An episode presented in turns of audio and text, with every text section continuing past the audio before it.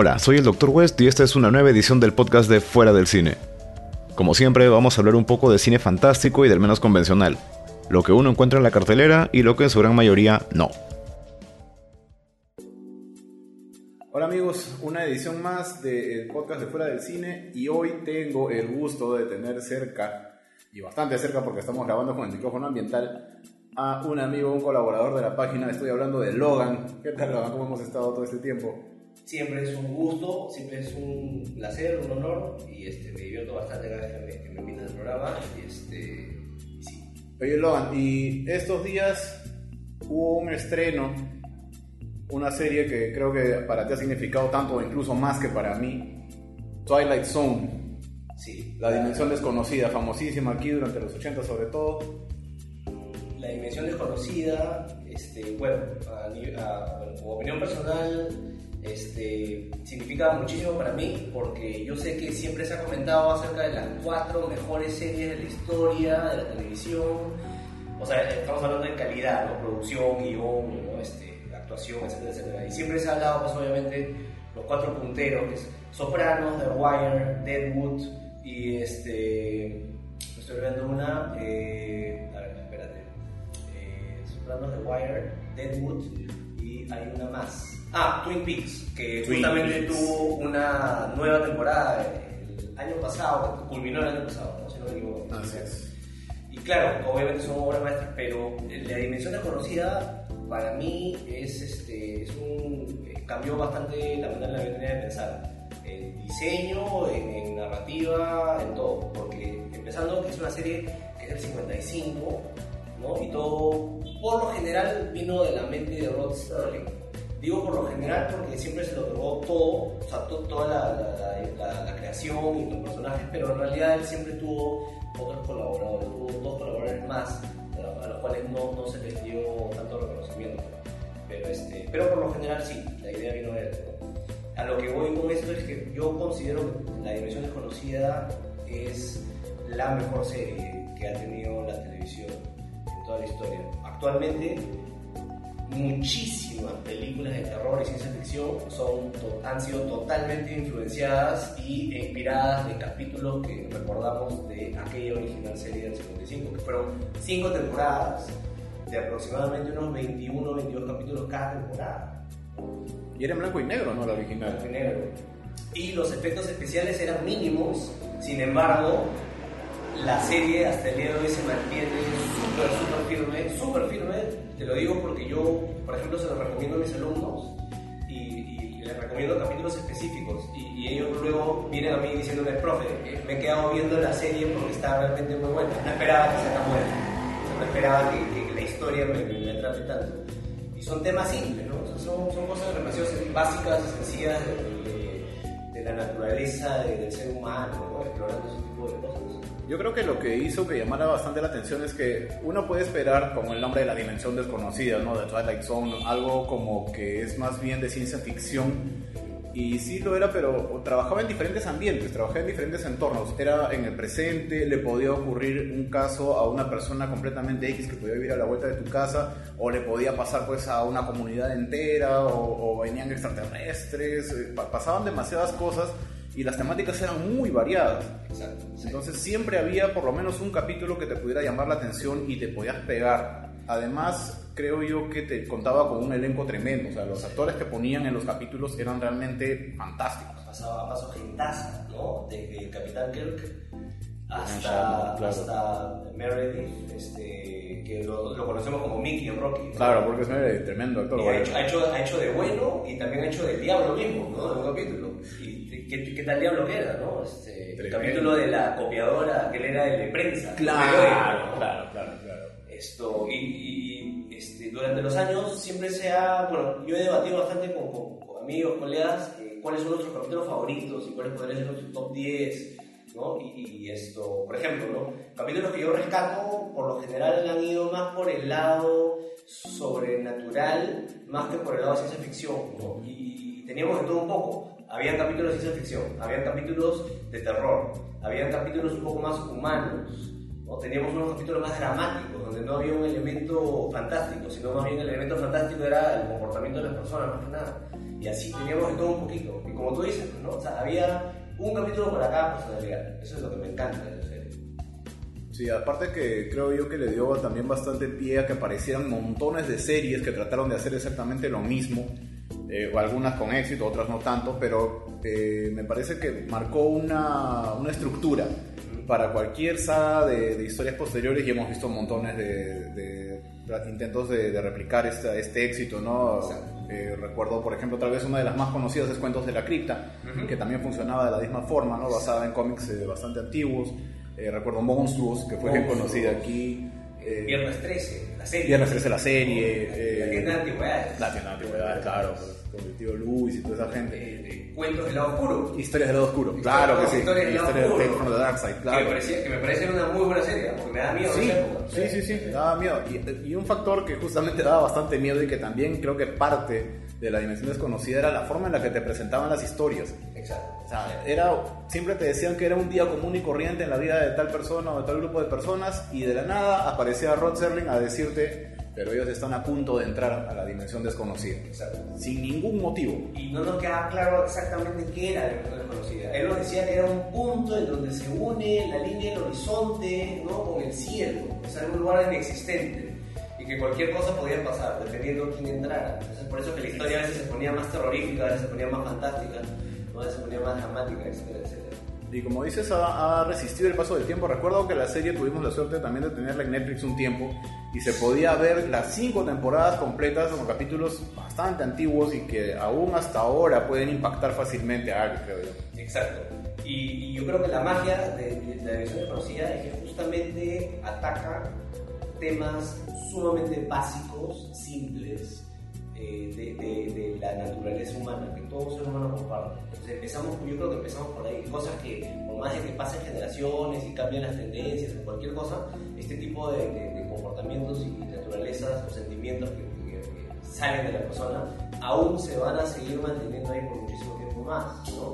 Yo recuerdo que eh, yo empecé a ver televisión conocida ya tarde, de viejo, y empecé desde el primer capítulo y simplemente avancé hasta que terminé y esto bajé todo, ¿no? lo bajé en un torrent, como 50 gigas creo. la salvación de los fanáticos del torrent. ¿no? Un saludo especial para eh, aquellos héroes en capa, héroes en capa. Corsus.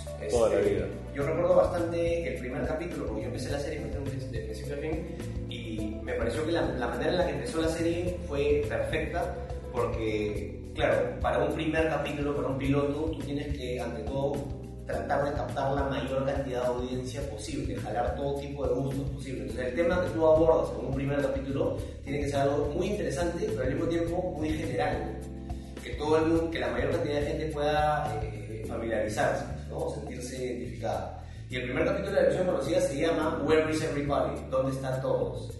Y, nos cuenta la historia, o sea, comienza, nos cuenta de, este, de esta persona, este, este, este, joven o señor que se despierta y el mundo está vacío, no hay personas, solo él.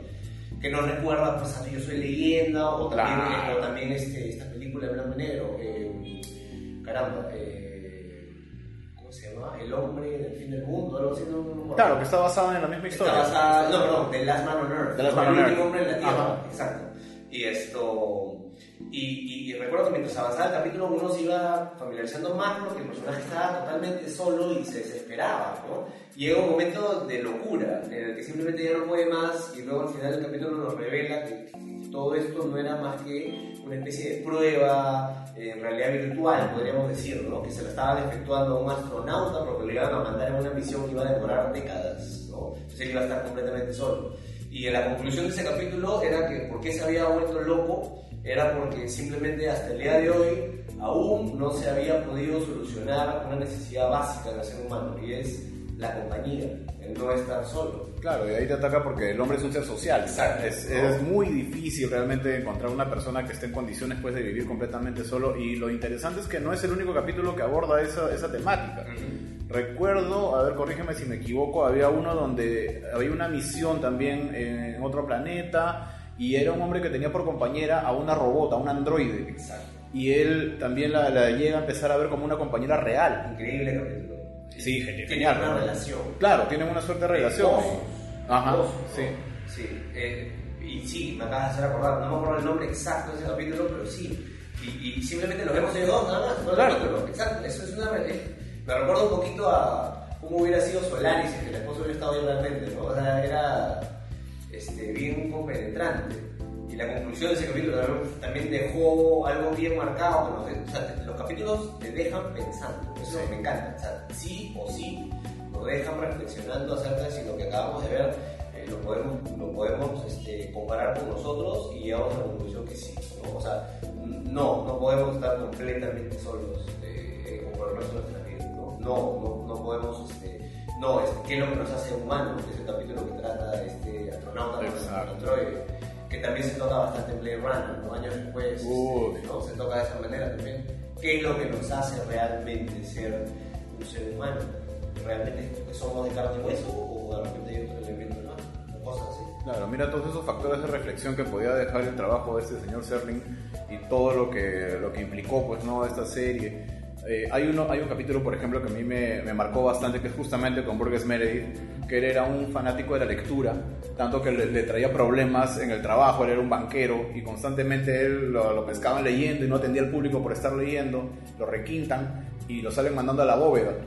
Ándate un ratito allá a la bóveda, tráeme tal cosa para que dejen tranquilo al público y puedan trabajar. Y justo que él está encerrado en la bóveda, ocurre un desastre nuclear, una hecatombe, y el hombre se queda solo al salir de la bóveda él se da cuenta que todo el mundo ha muerto, no hay personas, no hay nada, y él dice, perfecto, ahora tengo todo el tiempo del mundo para leer.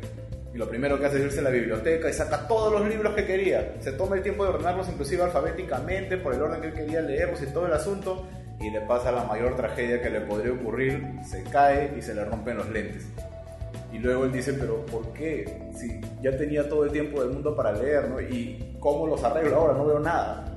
Y el capítulo termina ahí. Y, te deja ese, realmente yo sentí el dolor de esa persona de decir, por fin he alcanzado todo lo que quería y lo acabo de perder por algo tan absurdo.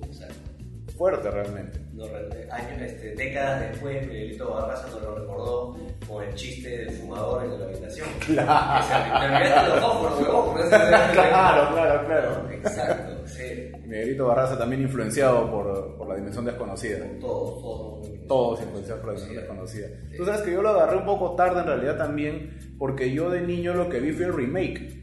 El primer remake que hicieron en los 80s, Con, con los mismos episodios muy similares, pero que eran ya pues a color. Que no estuvo nada mal tampoco. No, no, no, para nada. Yo me acuerdo que me pegué bastante, la pasaba con mi mamá, los fines de semana, eh, como estaba pequeño, pues nos poníamos a ver La Dimensión Desconocida, eh, Un Paso al Más Allá, que era otra serie parecida, Alfred Hitchcock presenta y todas esas cosas que también eran historias muy de ese corte, entonces... Boris Carlos tenía también su También Carlos tenía su ontología, sí, sí, sí, genial realmente. Entonces, eh, había montones de, motivos para quedarse pegado. Y ya con el paso de los años me enteré que hubieron otros remakes, creo que en el, hacia el 2000 salió una versión nueva también que no tuvo mucha trascendencia.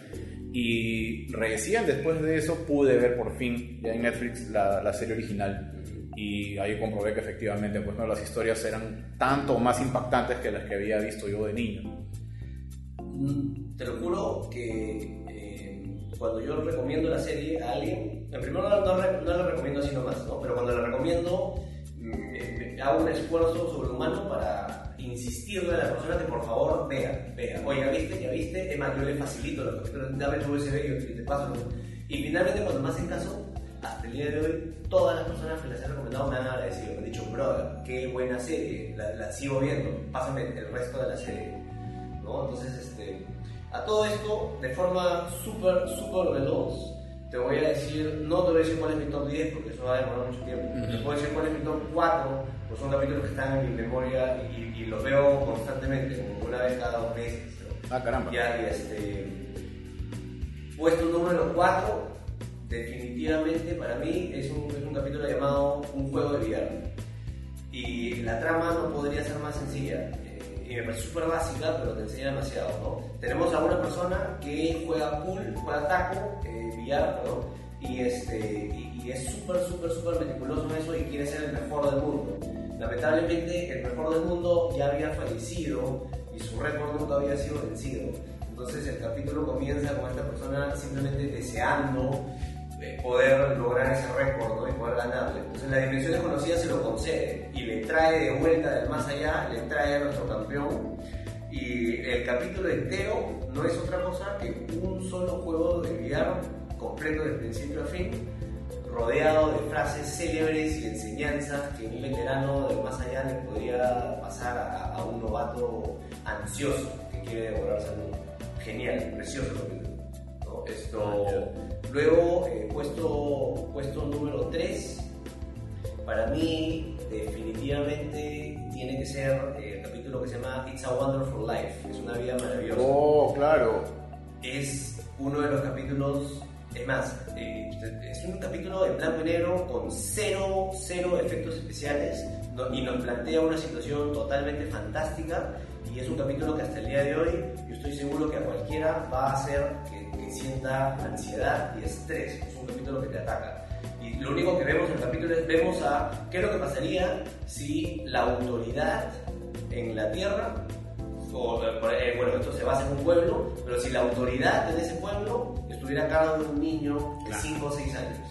¿Qué pasaría si un niño de 5 años fuera la autoridad máxima en, en una ciudad o en un pueblo? Y simplemente es escalofriante, ¿no? Por ver cómo no puedes contradecir al niño, el niño hace lo que le da la gana, cuando le da la gana, y no podemos evitar el simple, o sea, no podemos evitar ver a los personajes quedarse callados simplemente, y eso nos hace recordar un poquito qué es lo que significa vivir bajo un estado que te controla totalmente y que no te da libertad de expresión. No, en efecto. Y recuerdo que ese capítulo también fue, eh, digamos, eh, vuelto a ser para la película. Para la película. En la película hay una versión nueva de ese capítulo, pero que tiene un final feliz. Exacto. En esa versión tiene un final feliz. La versión original termina de una manera realmente bien oscura, bien triste. Muy fría, muy seca, sin esperanza alguna. Así es. Es más, la voz de Sterling, que es el que, es el perdón, Sterling, que es el que narra el, el principio y el final, es súper, súper triste en ese capítulo. ¿no? Es como que él también lo lamenta, al igual que nosotros. Y es más, él comienza diciendo, no tengo comentarios, no tengo, no tengo palabras. Este, súper, súper fuerte. Y sí, pues la versión de, los, de, la película tiene muy buenos efectos especiales. Sí, es stop motion, si no me equivoco. También. Sobre todo el conejo, me acuerdo del conejo. Claro. Y también es una, pero es una versión totalmente, yo considero que es algo totalmente distinto. Lo veo como, como otros ojos, de todas maneras. ¿no? Eh, puesto número 2.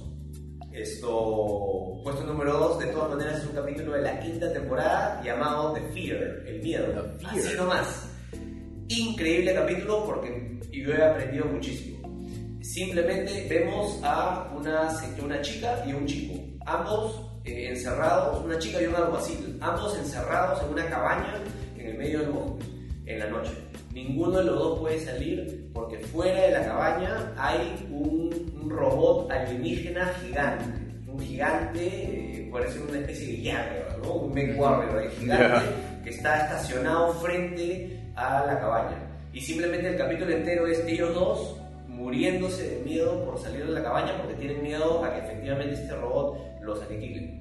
¿no? Y la manera en la que termina todo esto se llama el miedo porque al final ellos salen y se dan cuenta que este androide solamente era eso, era un robot que no tenía nada. El verdadero alienígena era del tamaño de un G.I. Joe, chiquitito. Y ellos, uno de ellos simplemente lo captura y lo mete dentro de un vaso.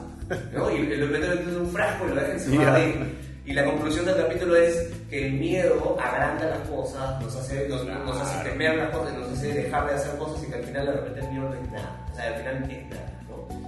Puede ser algo insignificante, brillante, o sea, brillante de todas maneras. Y este, definitivamente mi capítulo favorito, El hombre que aúlla.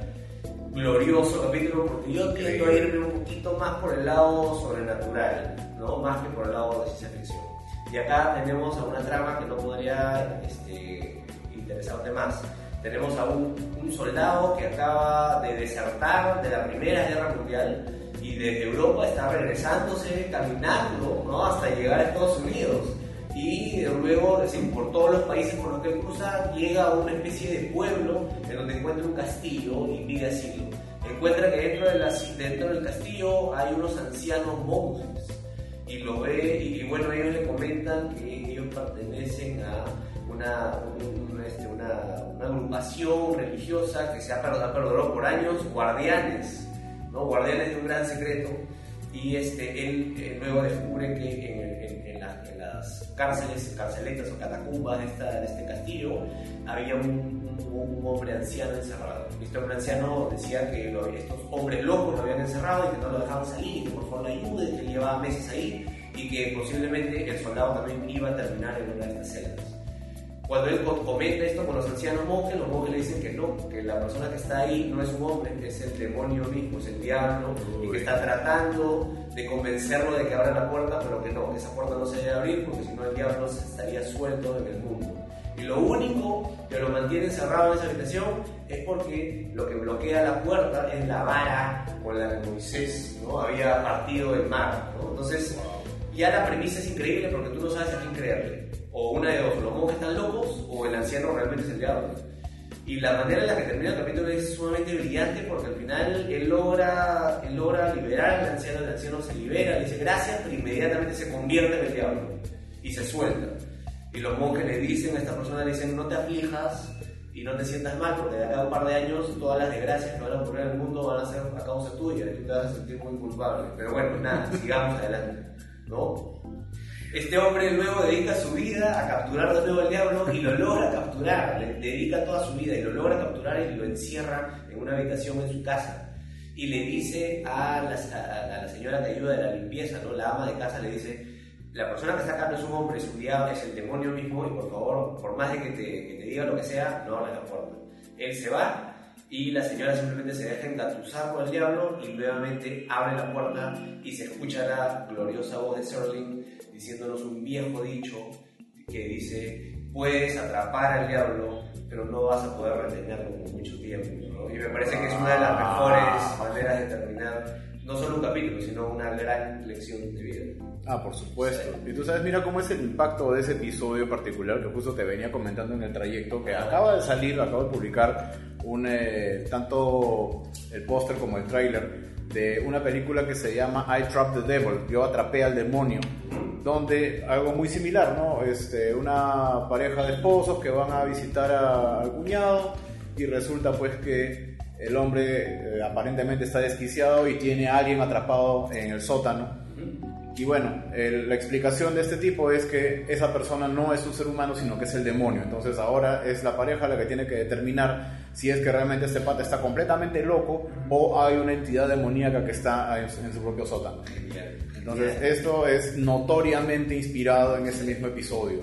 Increíble. Más bien, sí, te agradecí, cuando me contaste, te agradecí porque yo no estaba enterado de esta producción y más bien llegando a mi casa voy a poder investigar acerca de esto. Pues imagínate, estamos 2019 y todavía se le rinde tributo a los capítulos originales de la Dimensión de Porque son historias básicas, básicas, ¿eh? comportamiento humano 101, ¿no? es este, básico, básico de, cosas que le nacen a la persona, sentimientos que no van, no van a morir con el tiempo, miedo, estar solo, creerle a alguien o no creerle. Claro, la duda, la confusión, el conflicto, ¿no? Tal vez un capítulo que yo recuerdo bastante es acerca de un pueblito en el cual supuestamente llega una invasión extraterrestre. Y ellos empiezan a experimentar cosas, no se les va la luz, empiezan a haber conflictos entre, no, que son ustedes son extraterrestres porque han venido a, conquistarnos y los vecinos de acá que se comportan raro, ellos deben ser, y todos empiezan a acusarse unos a otros. Mientras tanto siguen ocurriendo cosas aparentemente fuera de lo común en el pueblo y luego te das cuenta de que en realidad los extraterrestres sí habían llegado, pero que estaban bastante distantes del pueblo y que ellos lo que estaban haciendo era simplemente mantenerlos en observación y ver la facilidad con la cual solamente con hacerles cambiar un poco la corriente eléctrica lograban que todo el pueblo se pusiera unos contra otros. Esa facilidad eh, con la cual puedes generar un conflicto me pareció increíble. Genial. Y son cosas que se siguen viendo hasta el día de hoy. La facilidad con la que se puede crear un conflicto Totalmente. desinformación, confusión, por supuesto. Teléfono malogrado. Exacto día de hoy siguen estando vigentes. Más bien, yo siempre trato de, de, tratar de, hacer que esta serie sea un poquito más conocida, ¿no? recomendar a mis alumnos siempre les estoy recomendando esto como, tarea. Ya los obligo, ¿no? dejo capítulos específicos que los analicen, etcétera, etcétera. No, es que es necesario, realmente es necesario porque hay, hay bastante material y que se puede aprovechar por un montón de cosas. Inclusive hay adaptaciones teatrales de algunos episodios. Exacto, claro Sea, valen para todo realmente. La Dimensión Desconocida es, es una entidad muy, muy fuerte. De verdad que prácticamente todo lo que ha generado eh, la, la original de lo que era la Dimensión Desconocida ha sido increíble. Fue una primera chispa gigantesca. Sí. Y, y- molesta muchas veces que no se le da reconocimiento. Más bien, se aplauden otras cosas que obviamente sí, pues no también. O sea, siempre voy a aplaudir a Carpenter, siempre voy a aplaudir a. Ah, por supuesto. Siempre voy a aplaudir a Ridley Scott, o sea, sí, ¿no? Aliens es una obra, ma- Alien es una obra maestra, ¿no? Pero no, no escarbamos un poquito más allá y, y de repente no llegamos a cuál fue el primer chispazo, ¿no? ¿Quién, quién metió el primer, el primer balazo? Yo creo que empezó con esto, ¿no? Con la dimensión desconocida. Y siempre hay un capítulo que te va a gustar, por más de que de repente no te guste esto, no te guste el otro. Me acuerdo que eh, eh, a, mi, mi abuela la- la- me dijo, esta serie es fantástica que ves, yo te apuesto que encuentro un capítulo que te puede gustar. Me dijo, a ver, y le encontré este capítulo que se llamaba Una para Los Ángeles. Ya, claro, uno de mis capítulos favoritos, uy, fantástico. Que no hace otra cosa que explorar qué es lo que nos hace humanos, ¿no? Y es el, el hecho de que cuando que uno, el ser humano es una de las únicas especies que puede llegar a, a querer a, a otro ser humano más que uno mismo, que puede llegar a sacrificarse, ¿no? Por, por, por- por otra, por otra persona. Y vemos a un vendedor ambulante salvándole la vida a un niño que iba a morir. ¿A quién? Y, se la juega del todo por el todo, ¿no? Se la juega con Ángel. Diciéndole, Sí. ya, ok, y lo convence y lo distrae y le, y le roba el tiempo que él tenía que Claro, que tenía para recoger a este niño que estaba por morir. brillante. Sí, no, olvídate. Me conmovió bastante. Realmente los capítulos te podían dejar. es- Eso también era interesante. No solamente eh, tocaban temas interesantes, sino que te dejaban diferentes tipos de mensajes. ¿no? Algunos te hacían reflexionar, otros te dejaban un, un buen espíritu, ¿no? Como este episodio que me dices, ¿no? De una por Los Ángeles. Eh, otros te dejaban preocupado, ¿no? Porque reflejabas todo lo que habías visto en el capítulo en la realidad. Probablemente al- algo que te estuviera ocurriendo a ti mismo, ¿no? Entonces, por todos lados, eh, creo yo que esos episodios podían impactar fácilmente en el público. Un elemento que me parece que también hace, convierte a la dimensión desconocida, sobre todo la versión original más que nada, en una obra maestra, es que yo la considero una serie perfecta porque tiene ambos ingredientes. Tiene de muy elegante y fino y tiene de muy popular y chabacano. Sí. Las combina perfectamente. ¿no? Podría muy bien ser una película de clase B y podría también ser muy bien una película de Nolan. ¿no? Ah, por supuesto. Y, y es algo, es algo es un palondón que es difícil, ¿no? Por ejemplo, yo, tú sabes que yo soy fan a morir de los 80s y para mí Chucky pues, es, es, es un personaje que influenció muchísimo en mí, sobre todo en la segunda película porque se mete machón, ¿no? Más que la primera. Claro. ¿no? Eh, y sin embargo, hasta ahora uno de los muñecos más escalofriantes, más que Chucky y Annabelle, siempre va a ser Talking Tina, de la, de, de la dimensión de Ya, la muñeca, sí. Qué nervios. Miedo. Qué nervios, sí. Qué nervios, totalmente. Sí, sí, Tú bueno. no sabes realmente si la muñeca tiene vida o no. No, Sí, no te queda claro. no te enteras ¿sabes? nunca, ¿no? claro. Te, te come, te carcome el cerebro. ¿no? Juega bastante con los muñecos, porque recuerdo, por ejemplo, también uno de un ventrílocuo que proyectaba demasiado su personalidad en el muñeco, dependía demasiado de él y al final eso le toma unas Exacto. consecuencias bravas. Exacto, sí, sí. Como te digo, pues, no hay de todo un poco. Y grandes cosas han. Me acuerdo que a, a uno de mis mejores amigos también, ¿no? que era una, una persona, pues. Se fue por- yo me fui por el camino artístico, mi, mi- mi amigo se fue por un camino más corporativo y encontré un capítulo para él también, primera temporada, el camino, este, perdón, este, el capítulo llamado eh, eh, eh, Walking Distance, que se podría traducir como eh, está cerca, ¿no? Está cerca. Uno dice walking distance cuando ah, puedo ir caminando. Claro, puedo ir caminando. Es caminable, es es. caminable. Y, lo- y simplemente se enfoca en este hombre de negocio que su carro queda varado en la carretera y lo lleva a un grifo y el grifero le dice que se va a demorar un par de horitas, ¿no? Entonces él decide ah, caminar. Le dice, hay un pueblo acá a, a unos kilómetros, le dice, ah, sí puedo ir caminando, ¿no? Es walking distance. Y cuando llega al pueblo se da cuenta que es muy parecido al pueblo donde él vivió cuando era niño. Y luego encuentra su casa cuando era niño. Claro, yo lo recordé. Encuentra a sus padres cuando era niño Sí, sí, sí, y se sí. encuentra él mismo cuando era niño. ¿no? ya y el recordé. capítulo no gira, gira en torno a otra cosa que no sea el hecho de que esta persona había estado viviendo mirando atrás. Y su padre mismo le dice, ¿no? le dice, has estado mirando atrás, es tiempo que empiezas a mirar adelante. ¿no? Y simplemente mira, con algo tan sencillo como simplemente sigue golpeando bastante fuerte. Temas recontra, recontra humanos, recontra fáciles de, de identificarse. Claro, iba por los dos extremos, ¿no? el lado más humano y tal vez el lado más fantástico al extremo. Recuerdo que había uno también acerca de unos personajes que estaban atrapados en algo que parecía una caja gigantesca. ¿no? Eh, una bailarina, había Soldado. Claro, un soldado, el payasito, exacto. Y era, veían ellos cómo diablos escapamos de aquí, porque después vienen, pasan desgracias y cosas como eso, y luego te vas dando cuenta que en realidad todo esto eh, ocurría pues en, en, la caja de juguetes de un niño. Exacto. ¿no? Y, y, no por ningún lado en el capítulo tú te empiezas a plantear cosas, ¿no? ¿Por qué están estos personajes aquí? Tratas de buscar una lógica que, que no era necesaria porque en realidad estabas viendo todo a través de la imaginación de un niño. Este, exacto, y justo el, el rebelde viene al final cuando alguno de ellos trepa. Sí. Y logra trepar y dice, ¿qué ves? Y se, se, se asombra porque cae, cae este, recontra atemorizado. Te dice que afuera veía cosas gigantes, ¿no? Pío Claro. gigante que se Sí, movía. gigante. Y al final siempre estuvieron dentro de una caja. Siempre estuviera en una caja. Que nos deja bastante que pensar realmente, ¿no? Me Claro. recuerda al final de Men in Black también, ¿no? Este, Cuando Sí, claro. out del Exacto, cuando te das cuenta de que sí, estamos en una canica. Una canica. Así es. Y son cosas que, de las cuales se habla hoy en día. Ujú. Porque hace dos semanas creo que hubo esta convención de, de físicos ¿no? y filósofos, a las cuales dijeron que no descartan la posibilidad de que estemos viviendo como, ser, como observados ¿no? por una entidad más grande. ¿no? Claro. Y hasta el día de hoy se sigue conversando. O sea, es, como te digo, es una gran, gran serie que no se le presta la menor atención. Ahora, con el paso de los años, como toda gran cosa que se ha podido crear, existen los remakes. Empiezan a aparecer pues las versiones 80, la versión 2000, que como te digo no fue muy, eh, muy llamativa.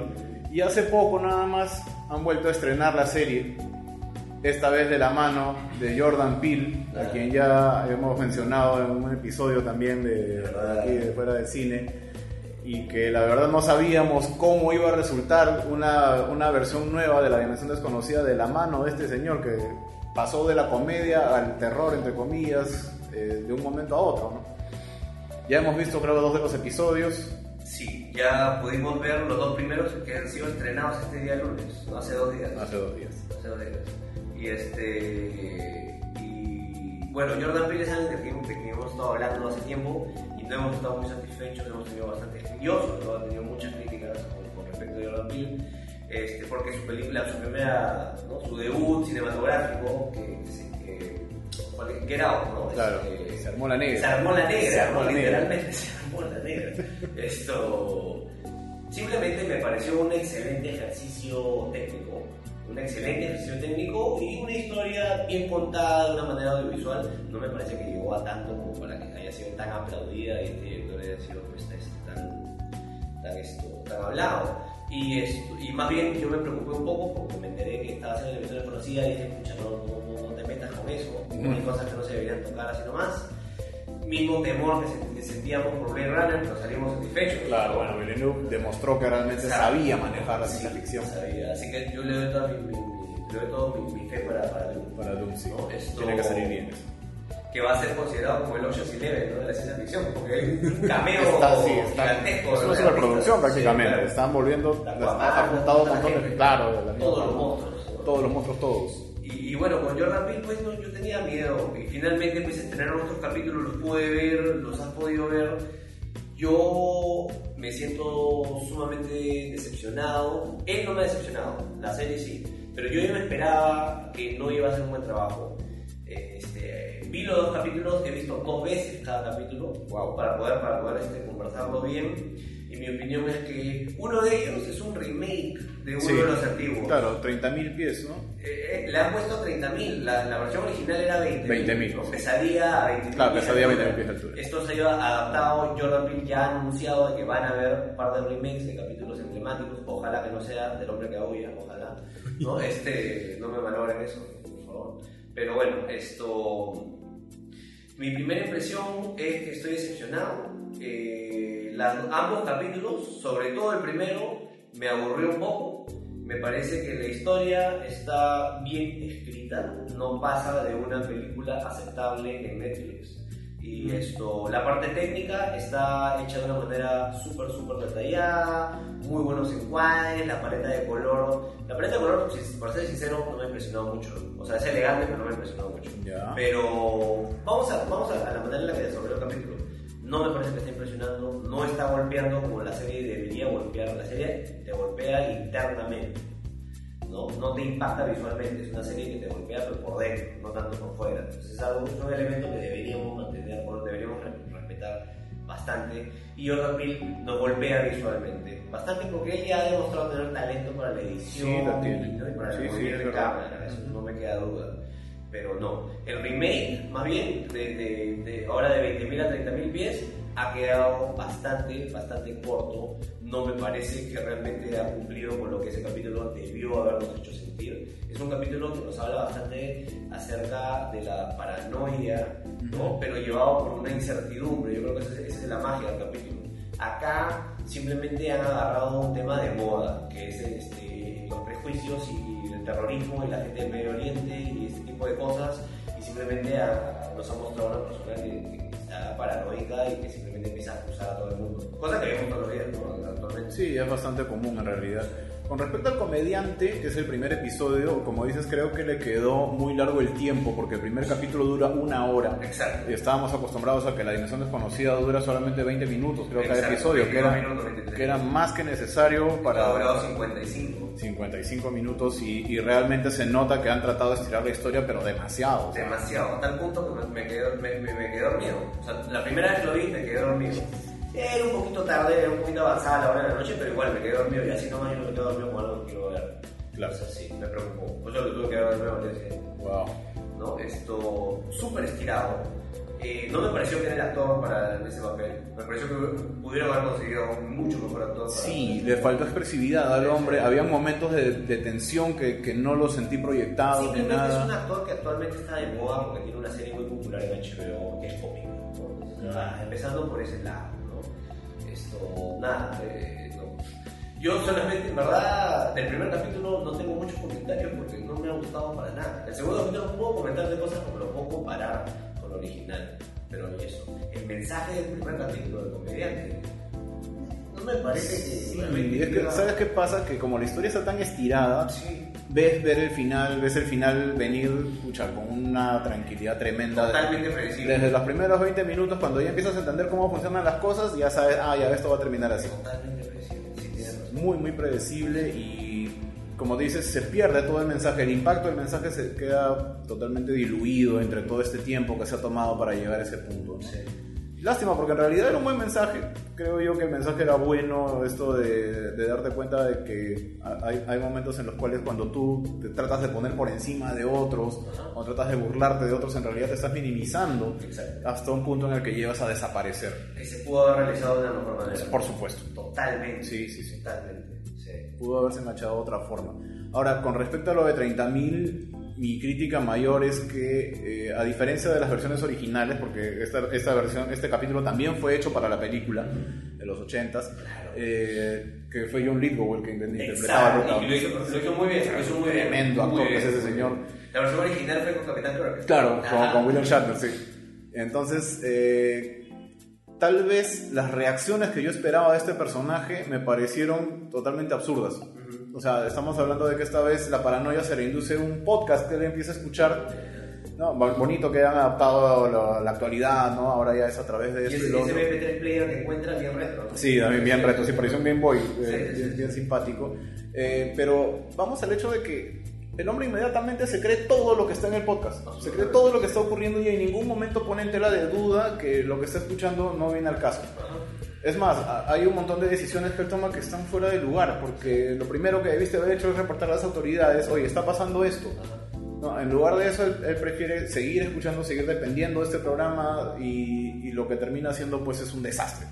Termina eh, perjudicando absolutamente a Me toda la gente que la sea, claro, la idea de esto era ver cómo tu propia mente ¿no? puede catapultar que todo se vaya al diablo y en realidad todo estaba bien, pero fue tu mente la que hizo que todo esté mal. ¿no? La manera en la que lo realizaron me pareció demasiado este, forzada. Sí. exageradas y forzadas, situaciones que yo decía, esto se pudo haber solucionado de otra manera, ¿no? Eh, Simplemente... Lo único que me ha gustado de este capítulo ha sido el cameo que hizo el Gremlin original, Claro. apareció como un muñequito. Aparece como muñequito. Aparece como muñequito. ¿Verdad? En el comediante también hay, hay una referencia ahí, hay un... eh, en, en las- en el backstage, digamos, en, en los camerinos, se puede ver al muñeco de ventríloco que te mencionaba hace un momento, está ahí sentadito, Ok, ok. lo tiene como una referencia, ¿no? De que en algún momento alguno de los actores que se presentaba pues en este lugar eh, eh, había utilizado este muñeco, ¿no? He visto que los avances de los capítulos que vienen ah, también hace un cameo este, este aparatito que aparece en la versión original, que era una especie de bola, bola negra 8, ¿no? Que te predecía el futuro. Claro. Este, que en realidad era un, era un diablito, el diablito te daba la suerte, que aparece en un capítulo también con William Shatner. Ah, ya. ¿no? Este, veo que también eh, apareció en este, estos avances, así que me imagino que o van a hacer remake o, o va a ser un cameo. Ahora, el segundo capítulo, que es este 30.000, eh, duró lo mismo. Creo que igual también se mandaron como con 40 minutos de Este duración. duró 37. 37. Sí. Lo Ya. cual, bueno, ya, en fin, ¿no? Es un capítulo normal de una serie que actualmente está durando aproximadamente unos 40 minutos. Como era un capítulo de Breaking Bad. ¿no? Claro, como el capítulo de Breaking Bad. Igual, también se extendió. Yo creo que la versión desconocida funciona bien cuando es sum- sumamente simple y se cuenta de una manera súper rápida. Yo creo que 20 minutos está perfecto. Claro, porque la intención era que el programa se transmitiera en media hora, contando comerciales y todo lo demás, ¿no? que, que era fácil de disfrutar y tranquilamente cubrías la hora de show con media hora de esto y media hora de alguna otra serie. ¿no? Era como simplemente nuestra versión adulta de fábulas que veíamos en la mañana. Así es. Un pequeño cuento. Así que nos es. leíamos súper rápido, nos dejaba una enseñanza. Nada más. Correcto. Eso era todo lo que deberíamos haber hecho. Sí, pues, pero me parece que sí se, se extiende mucho y como que hay algunas cosas que se sienten forzadas en la serie. Yo, mira, con esto ya van dos capítulos y estoy totalmente desanimado por así. Voy a seguirla viendo porque quiero seguir criticándola, pero yo sinceramente no espero que esto mejore. Soy sincero. Yo espero que va a continuar de la misma manera y para, para mí no, va- no va a haber tenido un gran impacto. Ahora, Jordan Peele, como siempre, ha, ha tratado de meter la cosa un poquito más inclusiva, ¿no? Sí. Vemos personajes de diferentes nacionalidades, de diferentes tendencias, y eso por un lado sí beneficia, creo yo, a la serie, ¿no? Es un poquito más real, un poquito más tangible, Sí, pero igual me parece que está desaprovechando esa- esas oportunidades. totalmente. Hasta ahorita, por ejemplo, si te das cuenta, eh, nuestro, ¿quién fue, el, quién fue el, el semi-héroe del primer capítulo? Fue esta persona que es hindú. Ajá, ¿no? ¿Y quién fue el villano en todo caso en el segundo capítulo? El hombre blanco. el hombre blanco otra vez. Pero bueno, ya, ya. Lo vimos en Get Out, así que no, no me extraña. Sí, también no es... No Y la semana pasada creo que le ha declarado a la prensa que no tiene la menor intención de, de poner como... No, no, creo que no te enteraste, pero yo lo vi en una entrevista hace, un- hace una semana, creo, un par de días. Ya. Donde dijo muy claramente que él no tiene la menor intención de poner como protagonista en ninguna de sus películas a una persona blanca. Él dice, esa película ya la he visto. Entonces, él, eh, ya con eso ya, ya sabemos qué esperamos ¿no? resto de la temporada. Pucha, qué mal, de verdad, o sea... Pero bueno, no yo me, enfoco, yo me enfoco en la historia y que también ha sido contada. Y si es que no me defrauda con eso, yo bacán, yo lo aplaudo. Sí, pero por lo menos hasta ahorita creo que se ha quedado un poco corto. Sí, O más bien le han quedado grandes los capítulos, ¿no? sí, también. Ahora van a haber más remakes. ¿Qué capítulo te gustaría ver rehecho pero bien hecho? Mira, Jordan Peele me parece que, que juega bastante bien con el elemento visual, entonces si de eso se trata, me, me interesaría que él haga un remake de El miedo, de Fear. Ya. Sería interesante ver cómo abordan este tema, porque sí, el miedo es algo que sí maneja bastante bien en temas de edición y fotografía, así que es un, es un capítulo visual, así que me parece que podría brindar una, una- una versión moderna, ¿no? Yendo por ese lado, me parece que también podría ser. Hay uno, no sé si lo recuerdas, de una mujer que constantemente está teniendo eh, recuerdos de cómo era su vida, que era una mujer hermosa, algo que pasó en un barco, si no me equivoco, eh, un romance que ella vivía y cosas como esa, y constantemente regresa esos recuerdos una y otra vez. Hacia el final del capítulo te das con que todas esas memorias, todos esos recuerdos los tenía porque estaba en coma y habían pasado décadas de lo que había ocurrido y finalmente ella despierta para darse cuenta de que toda su realidad, todo eso que ella tanto añoraba, pues ya dejó de existir hace mucho tiempo. Exacto. Esa clase de recuerdos, por ejemplo, quisiera ver cómo las hace. Sí, sí, sí, sí. Yo creo que lo podría hacer bien, sí. Porque él es bueno también para, es bueno para, para este, transmitir imágenes. Eh, compone bien, entonces foto- la fotografía que tiene no, no, no me desagrada para nada. Así que yo creo que capítulos visuales de las historias originales les podría desempeñar bastante bien. La que tú mencionas, el miedo, este capítulo que se llama The After Hours. Las horas extra, Ya. que cuenta de esta chica que está perdida en un centro comercial y la han dejado encerrada, ¿no? Y dice, ¿a qué hora abren el centro comercial? y de pronto al final se entera de que ella no es más que un maniquí. Claro, ya, ya, ya. Es un maniquí más. ¿no? Sí, sí, sí. Y que más bien entre maniquíes se turnan para Claro. tener un tiempito y poder caminar. y Así poder- sí, y poder despiertan cada cierto rato, claro, y tienen Ya, una interacción. Ese es otro capítulo que creo que él podría hacer bastante. Eso no está en la lista de los remakes o algo No tengo la idea. Ah, no, porque no, no las he leído. Ya, Solo ok. sé que él tiene planeado hacer unos remakes. Eso también me parece súper interesante. Esto.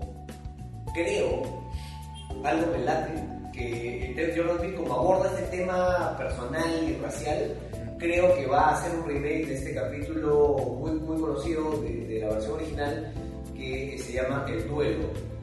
En donde tenemos a un, un señor de edad americano que se le descompone la estufa de- de- de- del edificio donde vive Ya. y llama al, al conserje o al reparador, ¿no? Ujú. Y el reparador es un japonés. Oh, Y este, ambos son excombatientes de uno, es, uno es, claro, uno es japonés de la. Segunda Guerra, uno es japonés y el otro es americano.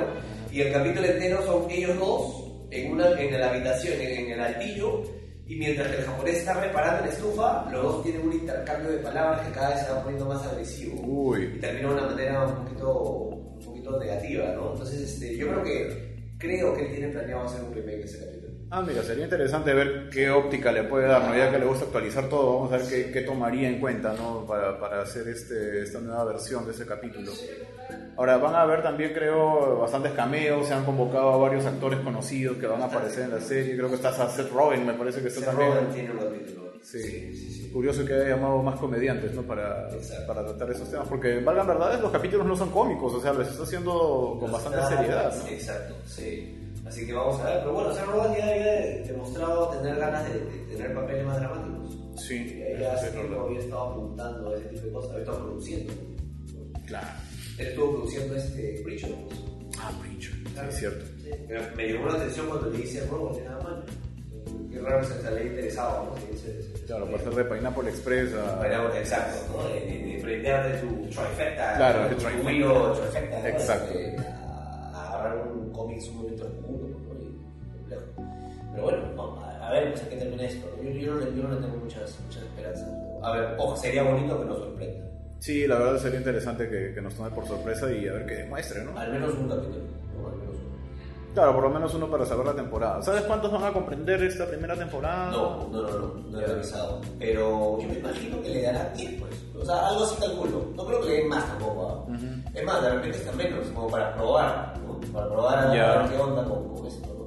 Ya. Igual, los, expedientes X regresó con 6 capítulos nada más, ¿no? Mm. Y él lo, lo renovaron a, a 10, creo, ¿no? Por la siguiente temporada. Sí, digamos que está siguiendo la tendencia actual, ¿no? De estructura de capítulos, porque creo que la mayoría de series están saliendo ahora con 10 y Sí. con capítulos de 40 minutos aproximadamente. Yo creo que Jordan la está malogrando porque él quiere competir a ciegas con Black Mirror. Ese es el problema. Mmm, ya. Pero Black Mirror va por otro lado. Se va por otro lado. Black Mirror va por otra senda, es, es muy distinto. A Black Mirror tiene por enfoque 100% la tecnología actual y cómo nos Ajá. está afectando, ¿no? Sí. La dimensión desconocida es mucho más etérea, tiene que ir por otro lado. Exacto, más etérea, es inmortal, es un tema Sí, del cual no claro. va a pasar de moda. No voy a ver un gadget que ya pasó de moda, no. Voy a hablar de un tema que sigue afligiendo a la persona, o sigue afligiendo al ser humano. Ahora, ¿algún capítulo que no te gustaría que toquen? De todas maneras, el hombre que aúlla, me gustaría que toque, es el número uno. Eh, otro capítulo que me desagradaría que malogre sería el del juego de pool, el del juego de billar. Este, y otro capítulo que no me gustaría que toquen es uno del cual eh, no he hablado y se llama El Silencio. Es acerca de un hombre que hablaba demasiado. ¿no? Todos conocemos a alguien que, ah, su madre, no para de hablar. Y él, él era una persona pues, que era millonario, era Gente que, aristócrata, ¿no? gente que Y dispara. Entre su gente, entre sus colegas millonarios, le hacen, uno de ellos le hace una apuesta. Le digo, te apuesto, te voy a dar una cantidad de dinero si es que no hablas por un año. Y lo reta, y él acepta el reto, y el capítulo trata acerca de ese año que él pasó no hablando, ¿no? Y, este, y el otro, el contrincante, lo, lo, lo atormenta durante el año, porque le dice, ok, te vas a quedar en esta habitación durante un año, para que, para que te podamos ver de lo que estás hablando. Y esto, y durante el año la tormenta, diciéndole cosas como, tu mujer te está sacando la vuelta de estos momentos, Ah. el otro, y así, ¿no? Este, y el desenlace también es súper, súper inesperado y súper brillante. No me gustaría que lo malogre. Yo, yo estoy seguro que si lo hace Jordan Peele, lo va a malograr. Uno que a mí, por ejemplo, no me gustaría que toquen, porque ya se ha hecho en algún momento un remake y al estilo de comedia, es To Serve Man, para servir al hombre. Este famosísimo capítulo donde los extraterrestres llegan y encuentran el libro, que traducen el, título del libro que es To Serve Man, para servir al hombre, ¿no? Y luego se van dando cuenta de que llegan a traducir la escritura y es, termina siendo un libro de cocina. Ya. Ese capítulo, por ejemplo, hicieron un remake cómico en Los Simpsons muy bien trabajado, de verdad, eh, con, un final bastante acorde también al humor de los Simpsons, ¿no? Donde al final Lisa termina siendo la, lejos de ayudar, es la que termina malogrando todo el esquema. Este, pero, ¿qué te digo? No sé cómo manejarían algo así en la actualidad. No sé si un capítulo como ese podría pegar actualmente. Yo creo que la magia de este capítulo era la simplicidad. La falta, la falta, de, la falta de efectos especiales, la falta de distracciones visuales hacían de que uno se enfocara más en de qué estábamos hablando. Exacto. Empezando por el alienígena que parece una especie de, era una especie de mayordomo de locos Sí, sí, sí, sí, Alto y violento. Ah, llamó usted. Exacto, súper inofensivo. Ah, totalmente. Inofensivo. Exacto. Este, me recuerda un poquito también a, a este día que la Tierra se paralizó. Ya, claro. También me recuerdo un poquito de Marte Ataca también. no es otra cosa que, la parodia. Claro, Marte Ataca es una gran parodia, bastante extraña la verdad la película, pero pucha, de verdad que fue marcó época también en su momento. Sí, exacto. Mars Attacks. Entonces, Logan, eh, digamos como conclusión a que Jordan Peele por ahora no está impresionando, queda abierta la puerta todavía para ver si puede hacer algo mucho mejor a lo que está presentando hasta el momento. Sí, yo creo que no está él es muy bueno para ciertas cosas y yo creo que ahorita quiere abordar varias y varias que no ha demostrado para nada. Como por ejemplo narrativa. En narrativa yo no le otorgo nada porque si vemos su obra prima, que es este Out, porque aún no he visto Gas. Yo tampoco he visto Gas, pero me Está bastante hablada, pero lo mismo dijeron de Get Out.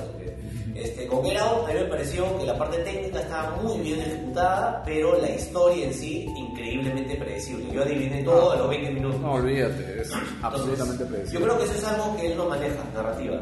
No me parece que él es muy bueno contándonos una historia. Así que la, la diversión desconocida justamente trata acerca de eso, contar bien una historia. Sí, es, la, es, la, base principal, creo yo, de todo lo que Es la verdadera magia. Ajá ¿no? Es más, puedo leer la emisión desconocida igual va a tener si se va a seguir teniendo por supuesto. ¿no? Entonces, no sé, yo no, no tengo muchas esperanzas de todas maneras vamos a seguir viendo los capítulos que salgan y a ver, pues le tiramos una crítica cuando termine toda la, temporada al menos. Sí, de todas maneras nos sentamos para, para, ya hablar de la temporada completa, a ver en qué terminó esto, subió o no subió y qué esperamos para la segunda. Sí, porque definitivamente le van a dar una segunda, de eso no tengo duda alguna. Sí, yo tampoco, ¿no? Está, está de moda él y de todo lo que él quiere hacer se lo están dando. Eh, bueno, vamos a ver. Y de paso también quiero ver a, ver qué tal le sale, porque parece que aquí por fin está tratando de hacer una película de terror, así que sí. quiero ver qué tal le queda. Exacto. Acá, por lo menos con el trailer, he visto que nos estamos enfocando un poco más eh, en esto, ¿no? En, asustar y la temática este, de terror, así que vamos a ver. Vamos a ver cómo sale. Listo, Loa, muchísimas gracias. Como siempre, es, es, es un gusto y este, bueno, no me quiero ir sin antes mandarle un saludo muy cordial dos personas súper importantes, eh, amigos nuestros, ¿no? Eh, colaboradores eternos. Que siempre nos acompañan. Este, en primer lugar, eh, José Rodas, alias el Vengador Anónimo de los Olivos. El Vengador Anónimo de los El Punisher. El Punisher, sí, así es, el Punisher. El Frank Castle de Franco Castillo. Franco Castillo, claro, Frank. dicho. Este, Franco del Castillo. Franco del Castillo también, ¿no? Este, sí, no está muy lejos. ¿No? Y este, un saludo, un abrazo para, para este, nuestro castigador con lentes. Así es. Y también otro saludo muy caluroso a, un fanático de, este proyecto que se llama Fuera del Cine, que es este, nuestro, nuestro amigo colega Franco Viale. Franco Viale. Franco Viale, que, que esta semana ha estado recontra entusiasmado porque ah, ha, leído estos nuevos anuncios de, de la, de la, del MCU, ¿no? Y que Marvel ha estado revelando que llegó la hora y que ya el momento Posiblemente se está conversando acerca de la primera entrega, el próximo año, 2020, la primera entrega de nuestro primer superhéroe de Marvel perteneciente a la comunidad LGTB. Franco no podría estar más. Ah, por supuesto, no me queda duda alguna, definitivamente. Apenas leí el artículo, me llamó, te llamó, ha estado, ha estado publicándolo en todas, en todas sus redes, siga en su Instagram, lo que se llama este Cherry, Cherry Prostitute, esto, ¿no? lo, pueden seguir ahí. Esto, y bueno, nada, está contento, así que tenemos que hacer una mención honrosa. Ah, por supuesto, no podríamos dejar de mencionar a, nuestros amigos que siempre están presentes en nuestros corazones. Siempre entusiastas, ¿no? siempre cargando la, la, este, la, la barra. Así es. Listo, Lola, muchísimas gracias por haber venido. Gracias a ti por la invitación, porque siempre es un gusto para mí. Vamos a ver si podemos juntarnos un poquito más adelante. De todas maneras, porque hay más cosas que, que criticar, pero también hay otras cosas que aplaudir. Perfecto. Nos vemos entonces. Cuídense.